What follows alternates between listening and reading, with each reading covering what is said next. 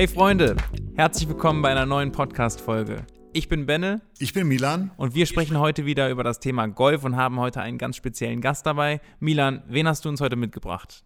Ich habe mitgebracht unseren Headgreenkeeper Tobias Gerwing, der ähm, bei V-Golf die Geschicke der Golfplatzgestaltung äh, äh, übernimmt. Und wir sind ja immer unterwegs auf den Golfplätzen und wissen das also zu schätzen, dass ihr so einen klasse Job macht. Deswegen herzlich willkommen hier, Tobias. Ja, hallo. Wir haben im Vorfeld, oder Milan, du hast im Vorfeld, glaube ich, deine Schüler so ein bisschen gefragt, welche Fragen habt ihr so an, äh, an den Greenkeeper, den Head Greenkeeper hier? Ähm, was haben deine Schüler so mitgebracht an Fragen und wie starten wir? Äh, wir haben ganz viele Fragen bekommen, ähm, aber die gebe ich jetzt noch gar nicht äh, in den Topf, sondern ich sage erstmal, Tobi, cool, dass du dir die Zeit genommen hast. Wie wird man Greenkeeper? Wie bist du auf die Idee gekommen, Greenkeeper zu werden? Ja, wie bin ich Greenkeeper geworden? Ähm, ich fange dann direkt mal bei diesem kompletten Werdegang bei mir an. Das äh, war so, ich bin nach der Schule ähm, bin ich zum Gartenlandschaftsbau gekommen und habe eine Ausbildung im Gartenlandschaftsbau gemacht. Und wo die Ausbildung langsam zu Ende ging, kam also die Frage, was kommt jetzt? Im Gartenlandschaftsbau weiterarbeiten? Nee, es soll schon noch irgendwo weitergehen. Da war kurzzeitig dann ähm, Gartenlandschaftsbau Architektur in meinem Kopf drin. Ich hatte aber im, im, letzten Lehrjahr schon angefangen, Golf zu spielen, also zumindest meine Platzreife gemacht und so.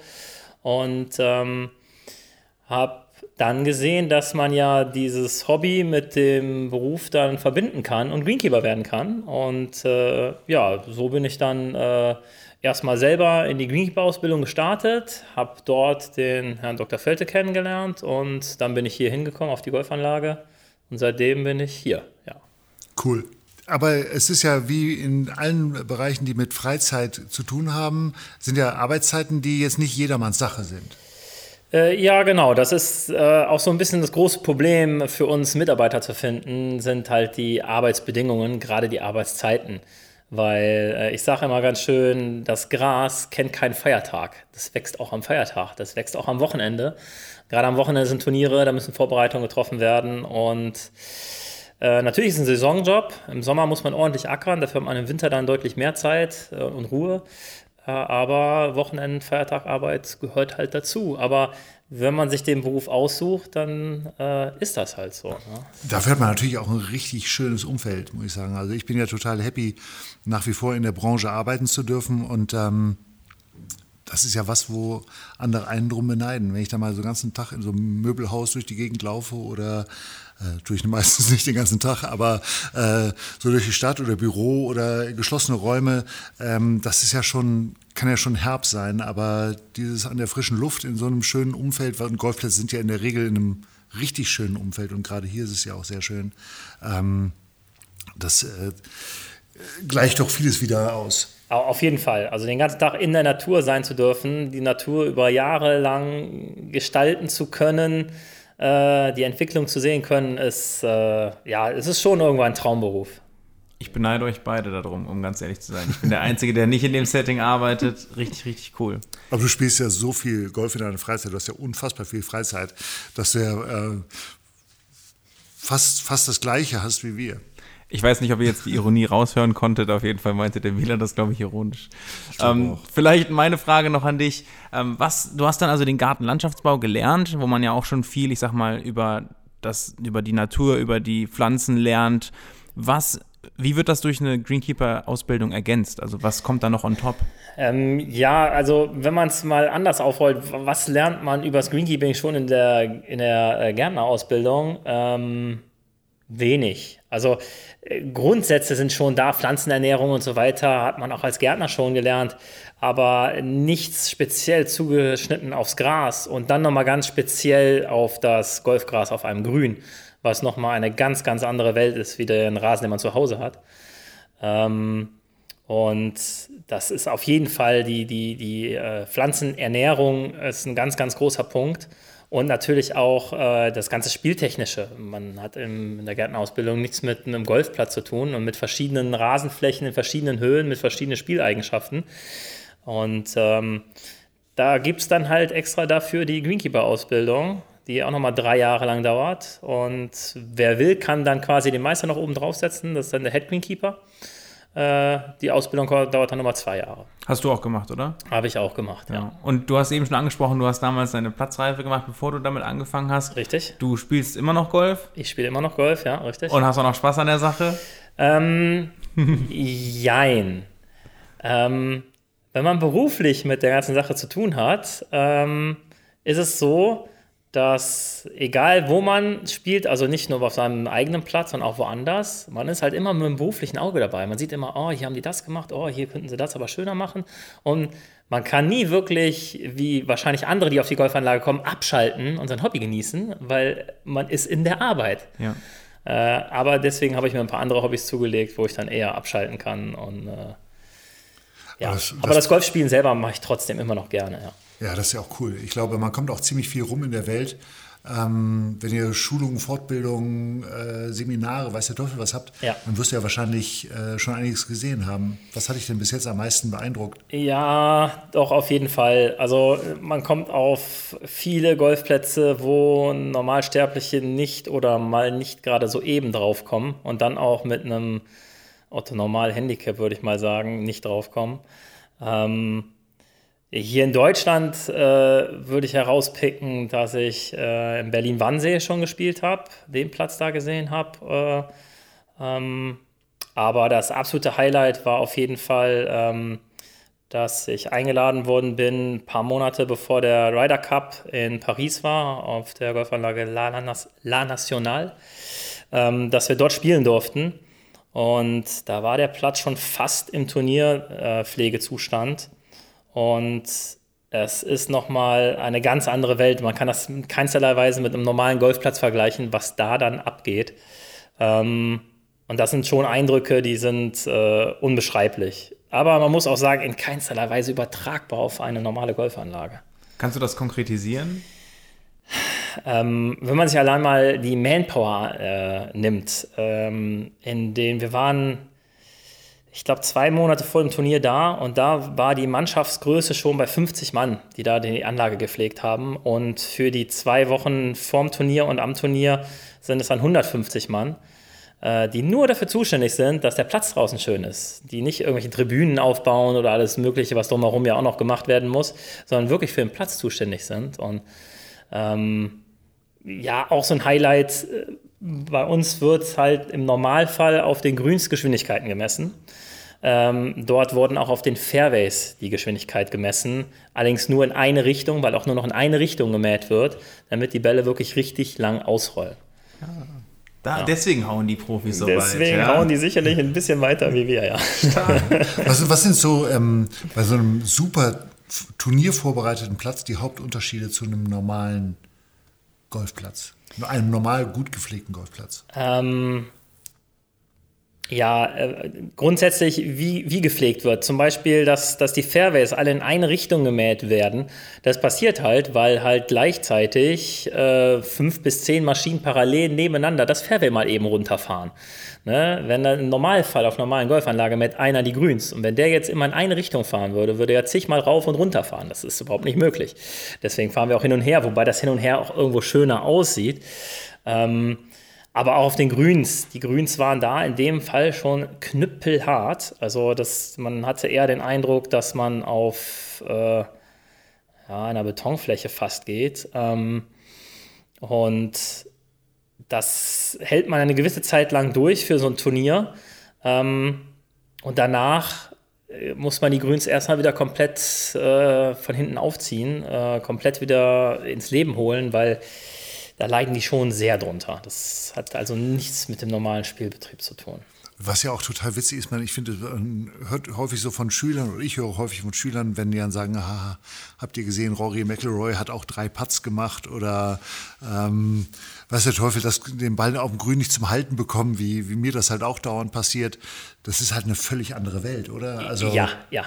Also die, die Geschwindigkeiten, die, wie die Bälle da rollen, wir hatten da äh, ein Grün, ähm, was zu allen Seiten abgefallen ist. Ähm, ich weiß nicht mehr genau, welches Nummer es war, aber zu allen Seiten ging es runter. Und wenn man halbwegs vernünftig spielen kann, dann ist man sich der Sache sicher, ich hau den Ball da aufs Grün drauf und dann rollt er zur einen Seite runter und zur anderen Seite wieder runter und zur anderen Seite runter. Das ist äh, erschreckend gewesen, was uns da passiert ist. Ähm, aber das sind halt Geschwindigkeiten, äh, die man nicht mit, mit, keinsten, mit keinen Geschwindigkeiten im normalen Golfclub vergleichen kann. Und deswegen ist das nochmal ein bisschen was anderes, wenn die Profis da Probleme im Patten haben oder unser einer. Äh, es ist was anderes. Ich hatte das einmal erlebt, da war ich in äh, Abu Dhabi und ähm, war auch kurz vor dem European Tour Event da und die haben die ähm, Semiraffs nachgesät und wir haben gespielt. Der Ball lag im Semiraff und sah eigentlich aus, als würde er einigermaßen vernünftig liegen und man hat ihn dann geschlagen. Und das kann doch jetzt nicht wahr sein. Ich habe mir fast die Hände gebrochen und der ist irgendwie äh, 40 Prozent weniger weit, als ich das antizipiert hätte, bevor ich geschlagen habe. Und das hat schon, ähm, das öffnet einem schon die Augen, was die, was die Jungs da draußen halt echt äh, können, äh, die guten Jungs. Wahnsinn. Das zeigt mir auch, dass ihr, ich sag mal, konkret sagen könnt, wir machen den Platz jetzt schwieriger, wir machen den Platz jetzt einfacher und du sagst, du kannst die Grüns zwar super schwer machen, aber dann nur für eine gewisse Zeit, weil die Grüns darunter ja auch leiden. Habt ihr ja. da so einen Kalender, irgendwie, dass ihr sagt, Anfang des Jahres, ich meine, vielleicht sprechen wir gleich noch über das Thema Erifizieren, ist ja ein wichtiger Bestandteil auch ja, in der Pflege richtig. des Platzes. Aber wie sieht so der typische Greenkeeper-Kalender aus in Deutschland vielleicht? Ja, also man sollte sich natürlich einen Kalender machen, wo man so die Jahrespflegeaufgaben einträgt. Und äh, daraufhin abgestimmt sind dann meistens auch die, ähm, äh, die Turniere, dass, dass halt im Turnierplan schon festgelegt wird, da sind ein, zwei, drei Pflegefenster, äh, wo erifiziert werden kann. Weil beim Erifizieren, wenn man das richtig macht, dass man wirklich Bodenaustausch macht, ähm, da muss man schon damit rechnen, dass es zwei Wochen dauern, bis man wieder normale Spielbedingungen hat. Ganz kurz erifizieren, so wie ich es kenne als Laie, wir machen, wir stampfen Löcher in den Boden ja. und besanden das Ganze, um der Erde was zurückzugeben. Ja, richtig, richtig. Äh, ein kleiner Punkt fehlt. Wir stanzen Löcher in den Boden und holen das, was wir ausstanzen, quasi raus und mhm. entfernen es vom Grün. Dass wir wirklich ähm, eine Filzschicht oder schlechten Boden, der zu fein ist und so weiter, austauschen und den mit neuen Sand auffüllen. Wird mit Hohlstacheln rausgeholt. Hohlstacheln, ja, genau, Hohlspuns, genau. ja. Ja.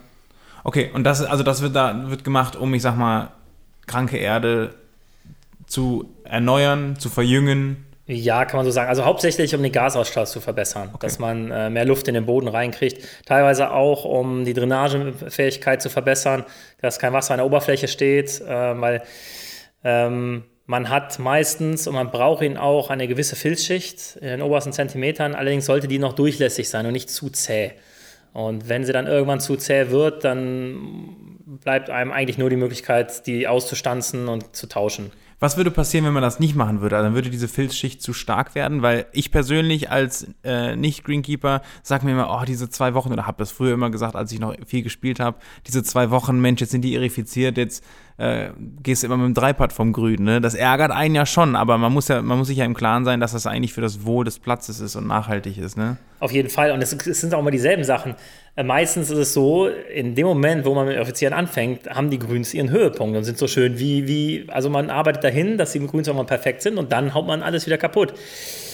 Ja, aber wenn man das nicht macht, dann äh, wird sich irgendwann auf Dauer der Stress für die Pflanze so weit erhöhen, weil sie immer nasse Füße hat, weil sie keine Nährstoffe mehr aufnehmen kann, weil sie keine Luft mehr hat, ähm, dass der Stress so hoch wird, dass sie krank wird. Und dann kommen die, die gefährlichen Krankheiten, äh, die sich dann durchsetzen, wo im Sommer hauptsächlich der Dollarspot zu nennen ist und im Winter dann der Schneeschimmel. Ähm, und das sind halt alles Krankheiten, die damit zusammenhängen, ähm, wie hoch der Stressfaktor des Grases ist. Und, äh das heißt, wenn ich unterbrechen darf, die, der Stressfaktor ist die Verdichtung eigentlich der, der Oberfläche auf der einen Seite, wahrscheinlich auch so Pitchmarken, ähm, schlampiger Umgang mit dem Grün, vielleicht auch durch die Golfer, äh, Hitze, übermäßige mhm. Feuchtigkeit oder sowas, nehme ich an, das sind so die, die Kernpunkte? Ja, also Pitchmarken selber sind jetzt nicht das Problem. Die Pitchmarken führen zum anderen Problem, dass sich als an den nicht reparierten Pitchmarken andere Rasensorten ganz schnell breit machen, die also eher Ungräser, die man nicht haben möchte, die noch krankheitsanfälliger sind. Äh, das ist die Poa annua, die sich da sehr schnell reinsetzt. Und man möchte eigentlich die Agrostis haben, die Agrostis stolonifera. Ähm, nein, die Stressfaktoren sind, sind ähm, eigentlich äh, die, die Belastung, die Spielintensität auf den Grüns ähm, das Wetter, ne, also zu heiß, äh, zu kalt, äh, zu nass, ähm, Dann aber auch die, die äh, verschiedenen Pflegemaßnahmen, die man macht. Wenn man jeden Tag äh, die Grüns mäht, ist das Stress. Wenn man sie jeden zweiten Tag zum Beispiel nur mäht und dafür an dem Tag, wo man nicht mäht, rollt, mit so einem Grünsbügler arbeitet, ist das Ergebnis für den Golfer teilweise sogar besser, aber das, das Stresslevel fürs Gras ist viel geringer. Äh, die Schnitthöhe hat äh, einen Einfluss, wenn man überlegt, wenn die Grüns auf 4 mm gemäht werden oder auf 4,5 mm. Da sagt jeder, ja, dieser halbe Millimeter, der kann ja nichts ausmachen. Doch, das sind 25 Prozent mehr Blattmasse, die auf einmal das Grün hat. Und das ist, ist ein immenser Unterschied. Ähm, dann kommt noch das Thema, wie wird gedüngt, wann wird der Dünger aufgetragen, welcher Dünger wird aufgetragen. Und damit kann man das schon steuern, dass das Stresslevel äh, so gering wie möglich gehalten wird. Weil man muss sich vorstellen, grundsätzlich wächst diese Pflanze, die auf den Grüns ist, wenn man sie wachsen lässt, deutlich höher wie 4 mm.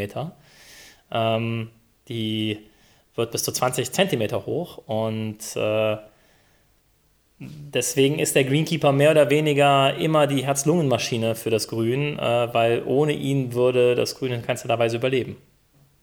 Okay, aber diese, ähm, das, das Gras, was auf dem Grün benutzt wird, ähm, du hast ja gerade zwei unterschiedliche Sorten genannt. Ja, genau richtig, ja. Ähm, da gibt es ja wahrscheinlich noch viel, viel mehr äh, Sorten. Ich kann mich erinnern, in äh, ja. Waldbrunnen war ich lange, die hatten äh, eine gewisse Höhenlage, das war anderes Gras auf dem Grün, was benutzt werden musste, als zum Beispiel jetzt in Spanien oder in ähm, Mhm. Köln oder in Bayern, da gibt es wahrscheinlich unendlich viele Varianten, in Alpen vielleicht. Okay, ähm, ja, ja. Also wenn wir mal bei den Grüns bleiben, gibt es also hier so im Rheinland, in den, in den Breiten auch, auch äh, Richtung Süddeutschland, die, die Norden nehmen wir mal ein bisschen raus, eigentlich nur, nur zwei Gräser. Das ist einmal die, die Poa annua ähm, und die Agrostis stolonifera, teilweise auch, wenn die Schnitthöhe nicht ganz zu niedrig ist, auch die Agrostis capillaris.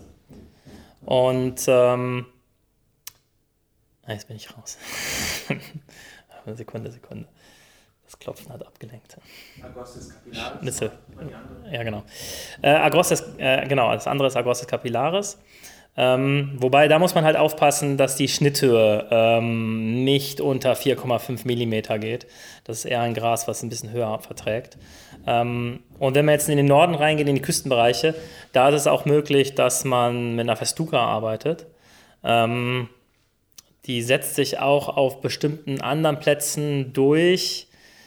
Ähm, ja, man muss dafür aber die komplette Pflegephilosophie umstellen, ähm, weil die Festuca ganz anders gepflegt werden muss. Also ich bin da auch ein bisschen überfragt, wie das genau funktioniert, weil ich mich mit dem Thema nie befasst habe weil für mich es so ist, dass da die, die Poa und die Agrostis gibt. Und wenn man jetzt mal in die südlichen Länder reinschaut oder auch in die, in die südlicheren Staaten in der USA rüberschaut ähm, oder Wüstenplätze generell, wo das Klima ganz anders ist, da gibt es dann auch nochmal die, die Hot Season Grasses. Also hier bei uns in Deutschland haben wir nur die Cold Season Grasses. Ähm, und bei den Hot Season Grasses gehört unter anderem das Bermuda-Gras dazu. Das Bermuda-Gras wird aber ganz bestimmt nicht auf dem Grün sein. Aber bei diesen Hot Season Grasses gibt es halt auch wieder Arten, die, äh, die den Tiefschnitt verträglich sind, die auf den Grüns vorkommen. Aber die vertragen in keinster Weise Temperaturen unter 5 Grad. Die werden da sofort komplett braun. Und deswegen werden die sich bei uns hier auf äh, absehbare Zeit nicht durchsetzen. Mal schauen, die, was der Klimawandel die, die so bringt. ja auch, glaube ich, nach, nach Jahreszeiten. Wir hatten das in Portugal, glaube ich, oft, da, dass wir da gespielt haben. Und dann ähm, waren wir natürlich zu der deutschen Winterzeit da und die hatten natürlich auch Winterzeit in Portugal. Und da waren die Fairways halt nicht leuchtend grün, wie wir es haben. Die haben dann ähm, zum Teil mit äh, Overseeding gearbeitet, dass sie dann irgendwie nachgesät haben, ja. andere Grassorten, damit es grün aussieht.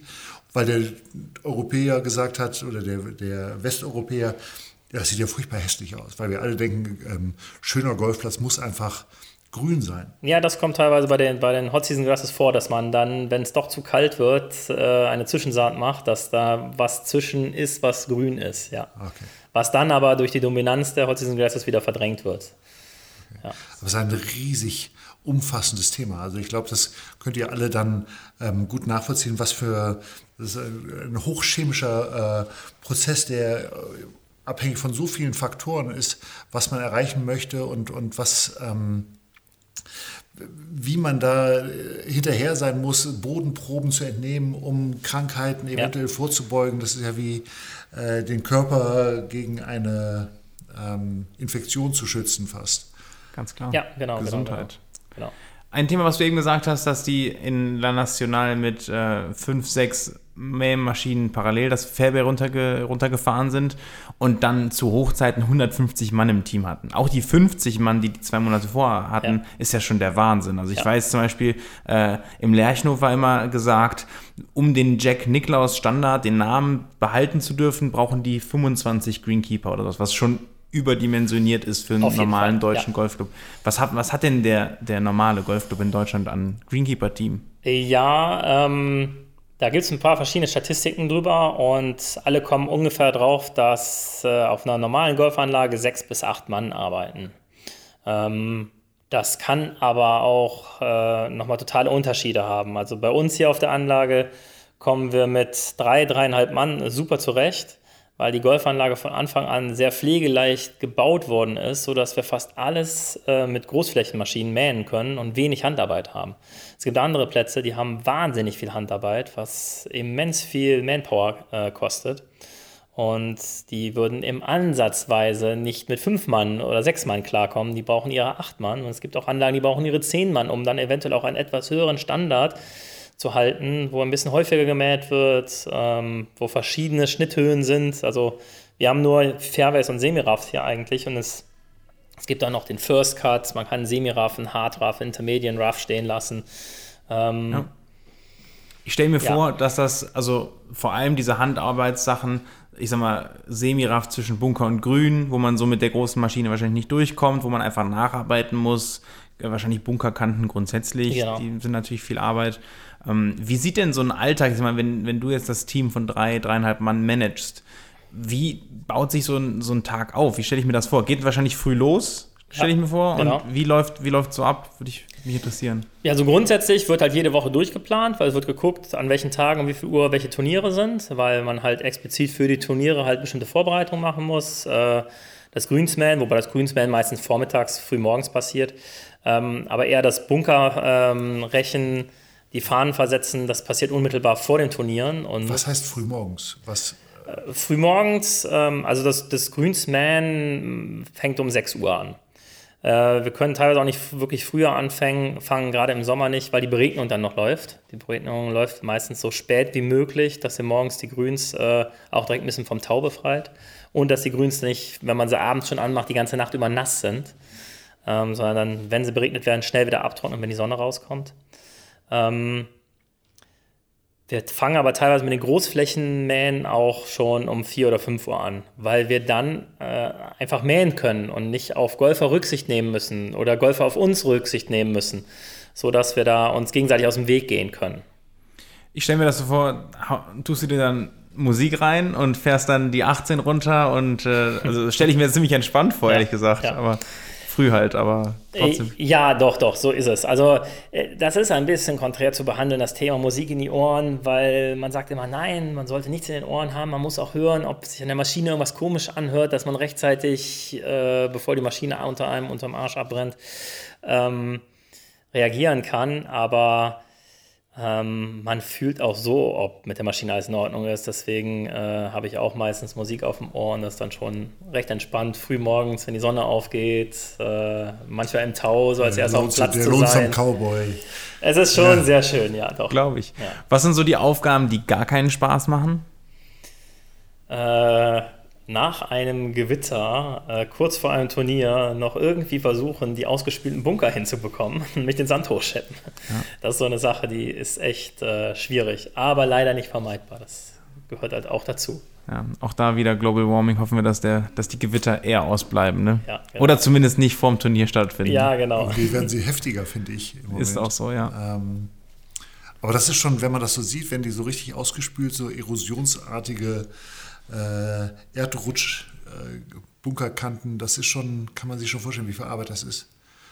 Auch was, was, was für eine Technik allein in so einem Bunkerbau steckt. Ne? Also einen Bunker so vernünftig zu bauen, dass, dass auch das Wasser dann ablaufen kann, ja. dass es nicht ewig steht, dass man ähm, das hatten wir auch auf ganz vielen Anlagen, dass dann so, so lehmiger äh, Untergrund ist, wo man denkt, das, wo ist denn der ganze Sand hin? Der ist doch irgendwie vor zwei Monaten erst frisch gekommen und zack, ist er irgendwie weg. Ja, Als Spieler das, macht das überhaupt keinen Spaß. Das fängt ja schon beim Sand an. Der, der Sand muss die Eigenschaften, mehrere Eigenschaften erfüllen. Er muss gut drainierbar sein. Er muss gegen die Erosionen des Wassers relativ gut halten und er muss dann auch noch den Spieleigenschaften oder Vorgaben auch vom DGV entsprechen. Ähm, deswegen ist das gar nicht so einfach, das Thema. Klar, dann kommt der ganze, die ganze Sode vom Bunker muss funktionieren, die Drainage im Bunker muss funktionieren. Ähm, ja, es ist nicht nur einfach ein Loch, wo mal eben ein bisschen Sand reingekippt ist. Das glaube ich. Du sagst gerade, also du sprichst gerade auch so Bunker an. Ich musste gerade an, an Schottland denken und an so die Pottbunker da. ja. Wenn du einen Platz designen könntest, wie würde der aussehen? Was hätte der so für Merkmale? Puh, ja. La National. Ich, na, nee, nein, nein, nicht La National. Ich hatte mir immer mal gedacht, wie das denn bitte schon aussehen würde, wenn auf einem Golfplatz nichts rund wäre. Das heißt, wenn äh, die, die Grüns alle irgendwie sechs, achteckig wären oder äh, die, die Bunker, die Fairways, wenn, wenn, das hat ja fast immer auf jeder Golfanlage alles irgendwelche Kurven und so weiter. Vielleicht sind die Abschläge mal quadratisch. Aber wirklich mal alles so zu designen, dass es eckig ist, äh, finde ich vielleicht gar nicht mal so schlecht. In, in Marrakesch, äh, ich komme jetzt nicht drauf, wie er heißt, aber äh, der hat tatsächlich äh, rechteckige Grüns, ähm, okay. Oh, hat auch häufig so Gräben oder Drainagegräben, die sich durch den Wasser sind eckig, weil es, glaube ich, aus alten äh, Salinen und solchen Geschichten okay, ja. mit entstanden ist. Das ist schon ein bisschen ähm, abstrus, wenn man das, dieses Liebliche, was wir so haben mit ähm, runde Bunker und ähm, runde Grüns und alles ist irgendwie so ein bisschen gemütlich. Ich finde es auch total krass zum Beispiel, wenn man so einen äh, Greenkeeper-Wechsel hat, der auf einmal dann die Fairway-Kanten gerade mäht und dann hat man den nächsten, äh, der kommt und fängt an so Wellenbewegungen irgendwie in die Fairway-Semiraff-Kante zu mähen. Aber da hat ja auch, glaube ich, jeder so ein bisschen seine eigene Interpretation von, ja. wie male ich mir das aus. Ja. Wenn das Design nicht vom, vom, vom, vom Club her äh, oder vom Betreiber her ganz klar vorgegeben ist, gibt es da natürlich schon Spielraum. Ne? Auch äh, wie breit mäht man jetzt die Fairways, äh, macht man sie schmäler, äh, hat man Eingänge vor Grüns, dass man den Ball aufs Grün rollen lassen kann oder sind die zu? Ne? Muss man über einen Semiraff drüber schlagen?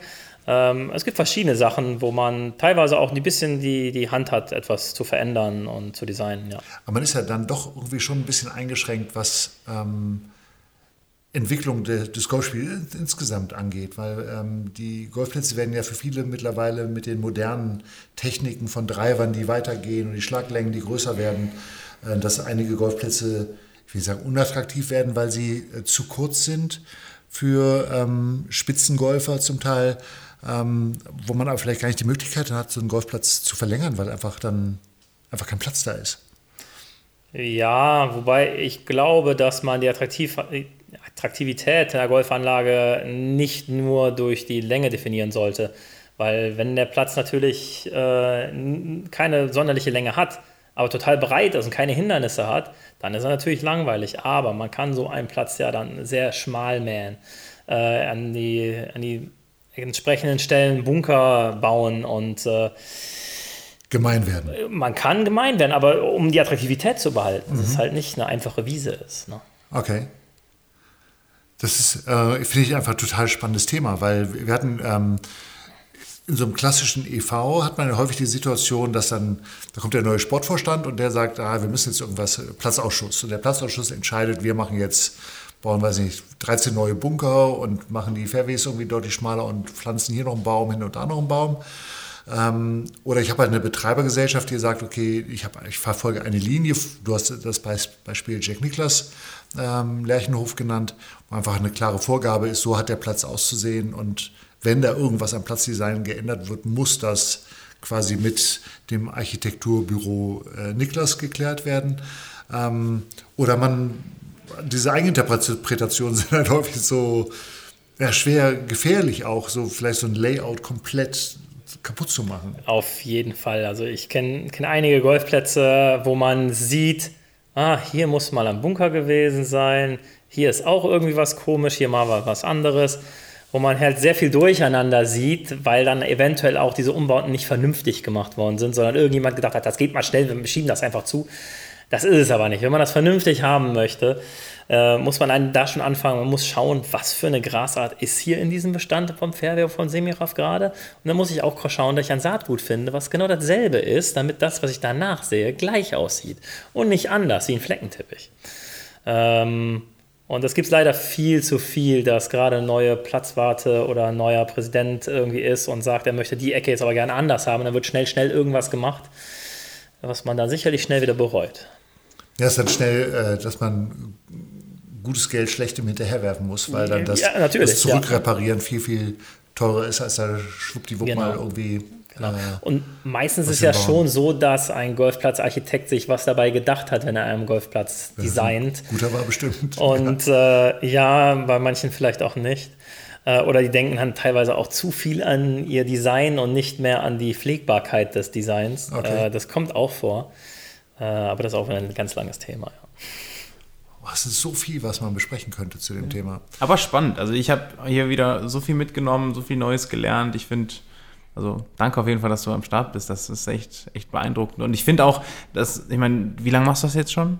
Äh, seit 15 Jahren. 15 Jahre. Da hast du sicherlich, hat sich auch weiterentwickelt, das Ganze. Du hast natürlich ja. dazugelernt, hast wahrscheinlich mehr Verantwortung übernommen, musst dann auch harte Entscheidungen treffen. Wo machen wir was? Wie verändern wir was? Und ähm, macht Spaß, dir zuzuhören. Also, ja. Ich würde sagen, wir müssen den Tobi nochmal einladen.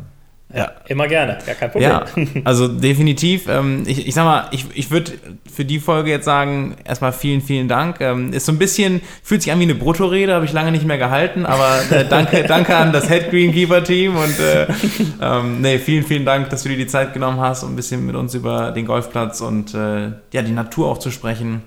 Ich hoffe, ihr da draußen habt auch so viel mitgenommen wie wir und ja. Und beobachtet den Golfplatz mal mit anderen Augen und guckt euch das mal an, wie das alles, alles so ausschaut und warum es so ausschaut, wie es ausschaut. Ja, und, und zeigt den Greenkeepern Respekt und versucht sie nicht immer abzuschießen, wenn ihr auf der Driving Range steht und die die Bälle einsammeln. Das wäre sehr nett. Ja, vielen Dank, mir hat es auch sehr gefallen. Dankeschön. Tschüss. Bis dann. Tschüss.